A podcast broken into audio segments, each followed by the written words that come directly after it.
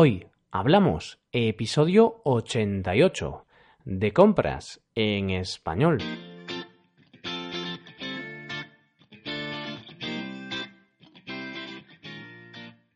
Bienvenidos a Hoy Hablamos, el podcast para aprender español cada día. Ya lo sabéis, publicamos nuestro podcast de lunes a viernes. Podéis escucharlo en iTunes, Stitcher o en nuestra página web hoyhablamos.com. Recordad que en nuestra página web tenéis disponible la transcripción completa del audio de este episodio. Hoy, 5 de junio de 2017, comenzamos una nueva semana. Estamos en la primera semana de junio, por lo que comenzamos un nuevo tema del mes. En junio vamos a hablar sobre las compras en español. Trataremos temas relacionados con las compras, el gasto familiar, ir a comprar al supermercado, al centro comercial, en definitiva, en qué gastamos el dinero. Hoy hablamos del gasto familiar en España.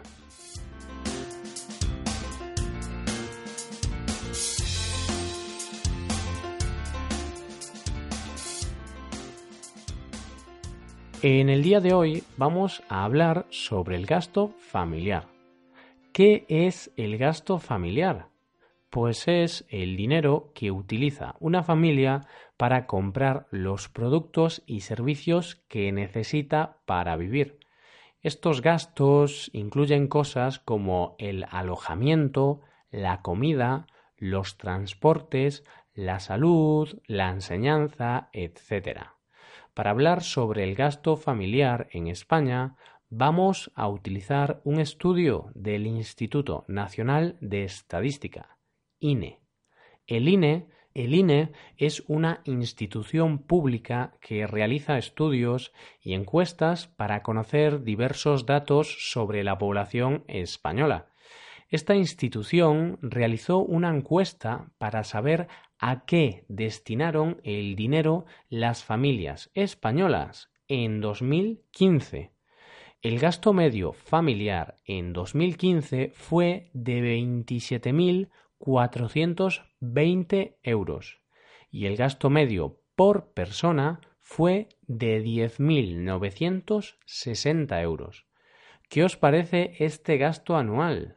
¿Cómo lo compararíais con vuestros países?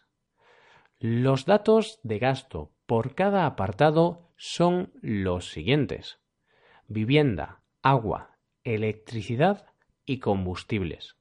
8.710 euros.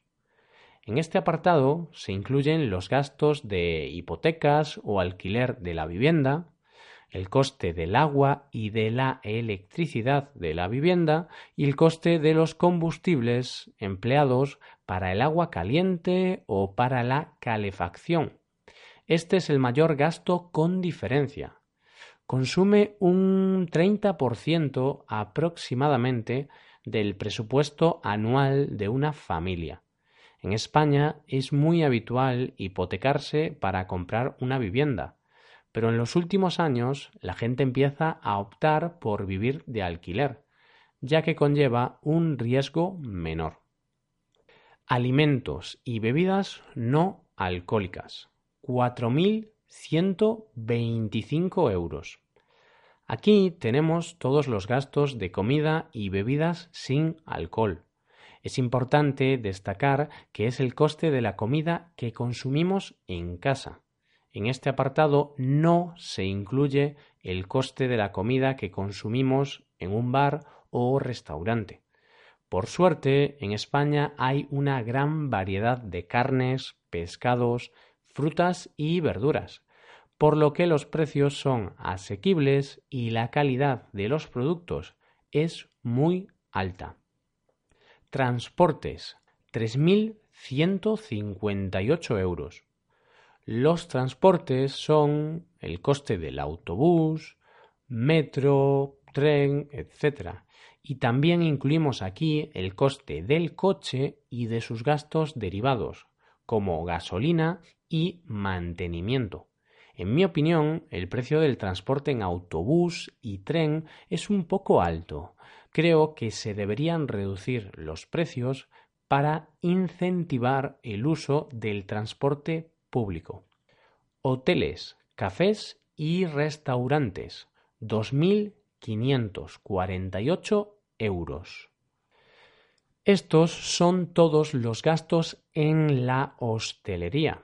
Principalmente son las comidas que se realizan fuera de casa en los restaurantes, así como la consumición de bebidas en los bares. Como veis, en España pasamos mucho tiempo en el bar o en restaurantes con nuestros amigos y familiares, por lo que gastamos bastante dinero en estos sitios. En anteriores episodios ya hablamos de este tema. Otros bienes y servicios. 2.058 euros. En este apartado se incluyen todas las compras de bienes o servicios que no aparecen en otros apartados.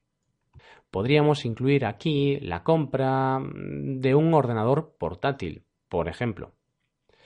Ocio, espectáculos y cultura.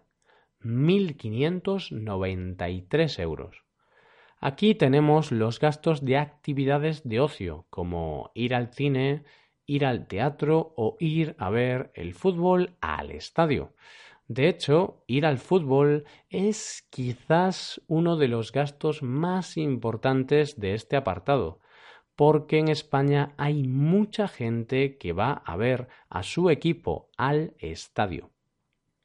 Artículos de vestir y calzado. 1.395 euros. Aquí está bastante claro lo que tenemos. Toda la ropa, zapatos y accesorios que compramos para vestir. Mobiliario y equipamiento. 1.165 euros. Incluimos aquí las compras de muebles y electrodomésticos para la vivienda, sofás, camas, lavadoras, neveras, hornos, etc.